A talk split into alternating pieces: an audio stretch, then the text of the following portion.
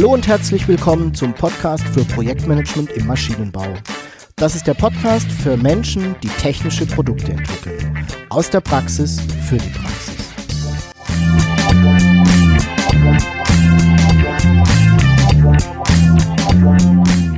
Mein Name ist Jörg Walter. Ich bin Ingenieur und arbeite als Berater, Trainer und Coach im Projektmanagement für technische Projekte.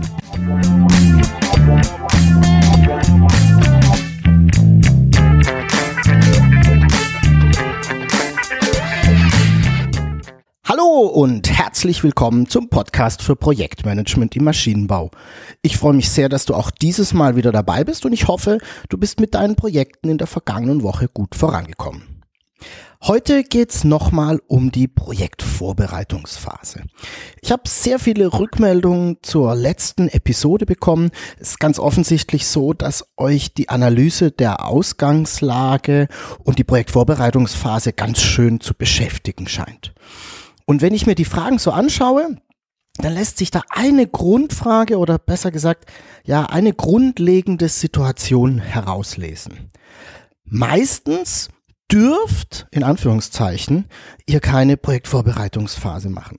Euer Auftraggeber erwartet, dass ihr sofort loslegt und euch nicht lange, wie soll ich sagen, mit Geplänkel aufhaltet.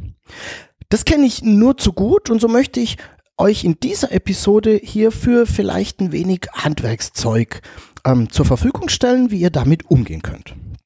Du wirst in dieser Episode erfahren, welche wirklich guten Gründe und auch Argumente es für eine Projektvorbereitungsphase gibt und wie du eine Projektvorbereitungsphase machen kannst, ohne eine Projektvorbereitungsphase zu machen. Und was du aber aus meiner Sicht in einem Projekt auf gar keinen Fall weglassen solltest. Okay, beginnen wir mal mit den Gründen und Argumenten für ja, eine Projektvorbereitungsphase. Ich kenne das ja auch. Ich werde zu einem Projekt gerufen, meistens dann übrigens sehr spät und alle sind schon mitten im Arbeiten. Ein Terminplan existiert meistens nur so rudimentär. Die Arbeitspakete sind nur teilweise bekannt und von einer vernünftigen Projektstruktur ähm, kann man eigentlich auch nicht reden. Es gab einfach offensichtlich keine Zeit, das Projekt ordentlich vorzubereiten und dann im nächsten Schritt auch aufzuplanen. Sprich, eine Projektvorbereitungsphase, eine Planungsphase haben überhaupt nicht stattgefunden. Die Gründe dafür oder die Begründungen dafür sind sehr oft die gleichen. Erstens, es gibt vermeintlich keine Zeit dafür. Wir sind eh schon viel zu spät dran, ja, und sollten uns jetzt tatsächlich nicht lange mit so Vorgeplänkel ähm, aufhalten, sondern einfach loslegen. Zweitens, eine Vorbereitungsphase, die ist überhaupt nicht notwendig. So eine gewisse Grundhaltung, die ich da sehr oft wahrnehme. Wir wissen doch eh alle Bescheid und die Teammitglieder erfahren dann alles schon noch früh genug. Und der dritte Grund, der mir da meistens genannt wird, ist, das kostet einfach alles viel zu viel. Wir wollen keine Energie in Flipcharts und Pinwände stecken, sondern ja, Ärmel hochkrempeln und dann geht's endlich los. Kennst du das? Kommt dir das bekannt vor? Ich erlebe das total oft. Dabei gibt's wirklich ein paar gute Gründe, warum du schauen solltest, eine ordentliche Projektvorbereitungsphase im Projekt zu haben. Ähm, ich gebe dir mal ein Beispiel oder ja besser gesagt eine kleine Geschichte, äh, anhand der wir dann anschließend die Gründe und die Argumente vielleicht gemeinsam rausarbeiten können. Stell dir vor, du fährst, sagen wir, mit deinen Freunden in den Urlaub. Es ist März, soll, in drei, soll drei Wochen in die Berge gehen. Ihr werdet in einer Hütte mit Matratzenlager unterkommen. Ähm, von all dem erzählst du deinen Freunden aber nichts. Das Einzige, was sie erfahren, ist, dass es morgen früh losgeht. Und auf die Rückfrage eines Freundes, wohin es denn wohl geht, antwortest du, nein, den Urlaub. Du stellst aber mal komische Fragen. Ja, und so geht's dann am nächsten Tag los. Ihr trefft euch beim Auto. Der eine Freund freut sich total auf den Urlaub am Strand und hat seine beste Badehose eingepackt. Ein anderer kommt sogar mit zwei Koffern äh, und fragt, wo er denn seine Ski unterbringen kann. Und ein dritter der hat seine gesamte Fotoausrüstung dabei, weil er nämlich total gerne Kirchen und Museen fotografiert. Ja, und dann steigt ihr gut gelaunt ins Auto und fahrt los. Nach ein, zwei Stunden wirst du dann gefragt, wann ihr denn wohl da seid. Ähm, ja, das weißt du leider aber auch nicht so ganz genau, denn du hast nur die Adresse der Berghütte, die wohl irgendwo in Österreich liegt ja, ihr diskutiert hin und her und irgendwann beschließt ihr, an der Autobahnraststätte rauszufahren und euch eine Karte zu kaufen. Denn die ständige Fragerei nach dem Weg, die geht euch tatsächlich so langsam auf den Wecker. Und außerdem habt ihr euch auch ständig irgendwie darüber gestritten, wo es denn nun langgehen soll. Die Stimmung kippt schon ein wenig und naja, es gibt schon die ein oder anderen Vorwürfe im Auto. Ja, jetzt seid ihr wenigstens in der Lage, einen Weg zu finden. Das ist doch schon mal etwas. Irgendwann bekommst du Hunger und irgendwie auch Durst. Den anderen geht's genauso. Ein Freund bemerkt, dass er ja gar kein Fleisch isst und ihr nicht also einfach an der Raststätte etwas zu essen holen könnt. Er wäre ja gern bereit gewesen, sich für die Fahrt etwas Essen mitzunehmen, hätte der nur gewusst, dass es so lang geht. Ja, irgendwann kommt ihr dann am Fuße des Berges tatsächlich an. Dort oben irgendwo muss diese Berghütte sein, es wird schon langsam dunkel und ihr stellt nun fest, dass nur ein Sessellift nach oben führt. Der ist aber leider seit 15 Minuten geschlossen. Wenn ihr das gewusst hättet, hättet ihr wohl die letzte Pause etwas kürzer ausfallen lassen. Hm, was nun? Ah, ihr schaut euch um, findet ein Hotel, in dem ihr übernachten wollt und dann einfach am nächsten Tag mit dem Sessellift zur Hütte hochzufahren. Ähm, ein Freund schaut dich etwas verlegen an und sagt, äh, hätte jetzt gar nicht genügend Geld dabei, äh, auch noch so ein teures Hotel zu bezahlen. Und der andere sagt, er hätte gar nicht gewusst, dass er überhaupt Geld mitnehmen müsse. Irgendwie löst ihr das dann nach vielen Diskussionen und fallt spät abends wirklich todmüde ins Bett. Ähm, der Freund mit der Badehose im Gepäck friert übrigens ein wenig, da nur leichte Kleidung dabei hat und es nachts tatsächlich noch empfindlich kalt wird. Am nächsten Tag fahrt ihr dann mit der ersten Sesselbahn nach oben. Oben angekommen begrüßt euch der Hüttenwirt und ist schon etwas verwundert über die komische Truppe, die da mit Badehose, Skiausrüstung und Fotoapparat vor ihm steht. Schnee gibt's hier nämlich seit Wochen keinen. Er sagt, ihr könnt eure Schlafsäcke gleich nach oben bringen. Alle schauen sich etwas verwirrt an. Schlafsäcke? Okay, ich breche mal an der Stelle ab. Ich glaube, du hast genügend Fantasie, diese Geschichte noch ein bisschen weiter zu spinnen und weiter zu treiben. Die Frage, die sich da jetzt stellt, ist doch ganz einfach. Würdest du so in den Urlaub fahren? Ohne mit allen vorher zu besprechen, was da auf euch zukommen könnte ohne zu klären, wie die Rahmenbedingungen sind, ohne Fragen zu beantworten und Unsicherheiten zu klären? Ich vermute mal nicht. Das Verrückte ist aber, in unseren Projekten machen wir das regelmäßig. Und da geht es um bedeutend mehr Geld und es sind wesentlich mehr Menschen betroffen und beteiligt, als wenn wir mit drei Freunden in Urlaub fahren. Und du erkennst anhand dieser Geschichte nun auch sehr gut die Gründe, warum wir eigentlich eine Vorbereitungsphase machen sollten. Erstens ist, die Vorbereitung auf das Projekt verbessert nahezu immer deine Planung. Je mehr du über dein Projekt, die Ausgangslage und die Beteiligten und so weiter weißt, umso besser kann deine Planung werden. Hätte ich in unserem Beispiel alle Freunde darüber informiert, wo es hingeht, hätten alle mit Sicherheit die richtigen Dinge in den Koffer gepackt, oder? Der zweite Grund ist, du wirst Zeit und Geld sparen und dein Projekt dadurch einfach besser machen. Wenn du weißt, worum es im Projekt geht und auch alle Projektteammitglieder das von Anfang an wissen, kannst du vermeiden, einzelne Dinge mit hohem zeitlichen und auch Kostenaufwand nachzuholen. In unserem Beispiel war es das Hotel. Du musst nicht ständig anhalten nach dem Weg fragen. Ihr streitet euch auch nicht permanent über Kleinigkeiten, während ihr unterwegs seid. Und ihr werdet Umwege und Kosten aufgrund von Unwissenheit vermeiden können. Das wird dir im Projekt eine Menge Zeit sparen und dein Projekt wird früher zu Ende sein. Schneller, bei geringeren Kosten. Und das ist doch das, was wir eigentlich wollen, oder? Ein dritter Grund oder ein drittes Argument für eine Projektvorbereitungsphase ist, dass du Fehler vermeidest. Ich finde diesen Punkt total einleuchtend. Ne? Durch mehr Wissen läuft dein Projekt nicht so schnell in Sackgassen. Du triffst bessere Entscheidungen und vermeidest somit Fehler. Und das wird sich am Ende auszahlen, und zwar in der Qualität deines Projektes, bei geringeren Projektkosten, geringerer Projektdauer. Du siehst, die Dinge hängen hier sehr stark zusammen. Ein vierter Grund ist, dass sich mit einer Projektvorbereitungsphase die Aussagekraft und deine Aussagekraft im Projekt verbessern wird. Ich werde in meinem Projekt, und das kennst du auch, immer wieder gefragt, wo wir stehen und warum wir bestimmte Dinge so gemacht haben, wie wir sie gemacht haben. Und je mehr ich über das Projekt weiß, vor allem am Anfang, desto besser und fundiertere Antworten kann ich gemeinsam mit meinem Projektteam geben. Und vor allem, wir geben alle die gleichen Antworten.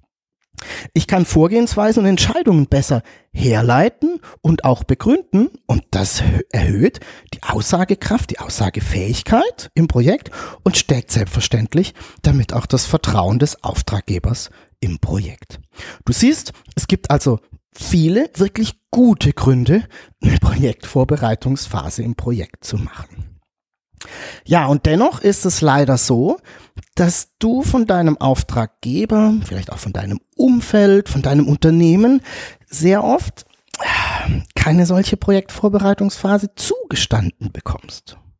Und aus diesem Grund habe ich hier ein paar Tipps für dich gesammelt, wie du sozusagen eine Vorbereitungsphase machen kannst, ohne eine Vorbereitungsphase zu machen.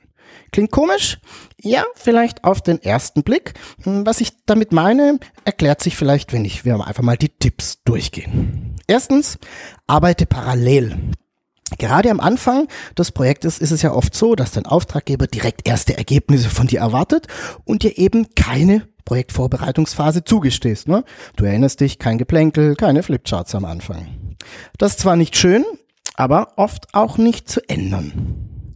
Du kannst aber die Schritte der Projektvorbereitung erledigen und eben parallel auch schon die ersten Arbeitspakete bearbeiten. So kannst du erste Ergebnisse vorweisen und holst, zugegeben, vielleicht etwas langsamer, die einzelnen Punkte, die einzelnen Schritte aus der Projektvorbereitungsphase nach, indem du sie eben parallel erledigst. Schritt für Schritt kannst du dein Ergebnis dann einfach in die Pläne einfließen lassen. Der zweite Tipp, den ich dir gebe, klingt vielleicht ein bisschen einfach, ähm, hat aber total viel Power aus meiner Sicht. Tu es einfach. Kein Mensch hindert dich in deinem Projekt, dein Projektteam zusammenzurufen für, sagen wir, ein bis zwei Stunden, um gemeinsam mit deinen Teammitgliedern eine bestimmte Fragestellung oder ein Thema zu erörtern. Oder? Also tust doch einfach. Ich erlebe es immer wieder, dass mir Projektleiter sagen, ah, ich durfte dieses und jenes nicht tun. Und meine Frage dazu ist dann fast immer, hat es dir denn jemand ganz explizit verboten? Meistens ist das nämlich nicht so. Meistens wird nämlich nur gesagt, ah, wir haben gar keine Zeit dafür oder das ist jetzt nicht so wichtig. Aber ein echtes Verbot, etwas nicht zu tun, gibt es nicht. Also es ist keine Entschuldigung für dich als Projektleiter, wichtige Punkte im Projektmanagement nicht zu bearbeiten. Und nochmal, wenn es für dich wichtig ist, um einen Projekterfolg herbeizuführen, dann tu es, auch wenn dein Auftraggeber es nicht unbedingt explizit von dir erwartet. Mein dritter Tipp, um eine Projektvorbereitungsphase zu machen, ohne eine Projektvorbereitungsphase zu machen, ist, nenne es nicht Projektvorbereitung. Warum? Ganz einfach. Sehr oft kommt dann nämlich bei deinem Gegenüber an, dass du noch gar nicht mit deinem Projekt ja so richtig wirklich beginnst. Also vermeide einfach den Begriff, nenne es halt nicht Analyse der Ausgangslage, sondern diskutiere ein wenig die Randbedingungen oder so. Am Ende ist es wohl egal, wie du es nennst. Über Begrifflichkeiten können wir aber Erwartungen steuern. Und sehr oft auch die Haltung, mit der dir dein Auftraggeber und auch dein Projektteam gegenübertritt. Ich wiederhole nochmal meine drei Tipps. Erstens, arbeite parallel. Zweitens, tu es gefälligst. Und drittens, verwende einfach eine andere Benennung. Das waren meine drei Tipps für dich, wie du eine Projektvorbereitungsphase sozusagen unter dem Radar in dein Projekt und in deine Vorgehensweise einbauen kannst. Ja, mir ist wohl bewusst, dass es nicht ideal ist, die Schritte und Punkte der Vorbereitungsphase parallel zu machen und gegebenenfalls ja auch den ein oder anderen Schritt wegzulassen. Aus diesem Grund möchte ich nochmal darauf eingehen, welche der Dinge, die in der Vorbereitungsphase stattfinden sollten, aus meiner Sicht ein Muss sind und ja, welche anderen man dann vielleicht eher weglassen kann. Fangen wir nochmal an zu sammeln, was denn aus meiner Sicht in der Vorbereitungsphase eigentlich alles passieren sollte. Du solltest dich mit der Zielsetzung und deinem Projektauftrag auseinandersetzen. Solltest aus meiner Sicht eine Analyse der Ausgangslage machen. Wie das geht, habe ich dir in der letzten Episode schon mal ein bisschen auseinander ähm, klamüstert. es macht Sinn, eine Projektumfeldanalyse und vielleicht auch eine Stakeholder-Analyse zu machen. Ähm, du solltest über deine Teamzusammensetzung nachdenken, also wen brauchst du alles, und darüber nachdenken, welche Fähigkeiten für den Projekterfolg benötigt werden. Ähm, erste Dinge zur Teamorganisation sind zu klären. Äh, solltest darüber nachdenken, wie Projektdokumentation ähm, stattfinden soll. Und wenn du es wirklich rund machst, kannst du in der Vorbereitungsphase auch schon eine erste Risikoanalyse durchführen. Einige Dinge davon darfst du eh organisieren, wenn dein Projekt schon läuft. Also ich zähle dazu Teamzusammensetzung, Teamorganisation und solche Dinge. Ne? Also du musst dir eh Gedanken machen, wie wollt ihr da zusammenarbeiten. Auf jeden Fall nachholen oder durchführen solltest du aus meiner Sicht die Auseinandersetzung mit dem Projektauftrag und der Zielsetzung. Es gibt da einen Unterschied, den ich dir in einer der nächsten Episoden mal erklären möchte. Und ein zweiter Punkt, den du auf jeden Fall tun solltest, ist die Analyse der Ausgangslage. Das halte ich ebenso für fast zwingend. Alle anderen Themen werden da zwar dein Projekt verbessern, brechen dir aber nicht sofort das Genick, wenn du sie nicht durchführst. Von Projekt zu Projekt kann es hier natürlich noch Unterschiede geben. Am Ende des Tages musst du dich selbst entscheiden, hm, was für dein Projekt und für deinen Projekterfolg wirklich notwendig und erforderlich ist. Ja, ich hoffe, ich konnte dir mit der heutigen Episode wieder ein paar ja, gute Ideen und auch den ein oder anderen Impuls geben und dich ein wenig zum Nachdenken anregen. Vielleicht helfen dir auch meine Fragen zum Abschluss weiter, dir noch ja weitere Gedanken zu machen. Wie akzeptiert ist denn die Projektvorbereitungsphase in deinem Unternehmen? Und wie bist du denn bisher damit umgegangen? Und vielleicht zum Abschluss noch, welches sind denn aus deiner Sicht die Dinge, die du auf jeden Fall durchführen solltest? Ja, und schon sind wir auch am Ende dieser Episode angekommen. Wie gehabt findest du alle wichtigen Informationen in den Show Notes. Das ist dieses Mal projektmanagement-maschinenbau.de slash pmmb 034. Da verlinke ich dir auch nochmal alle Episoden, die sich um die Projektvorbereitungsphase kümmern. Ja, dann freue ich mich natürlich sehr darüber, wenn du mir deine Ideen und Wünsche zum Podcast zukommen lässt. Schreib mir einfach eine E-Mail an jörg.walter.projektmanagement-maschinenbau.de und vielleicht magst du mir ja auch deine Überlegungen zu meinen Fragen zukommen lassen.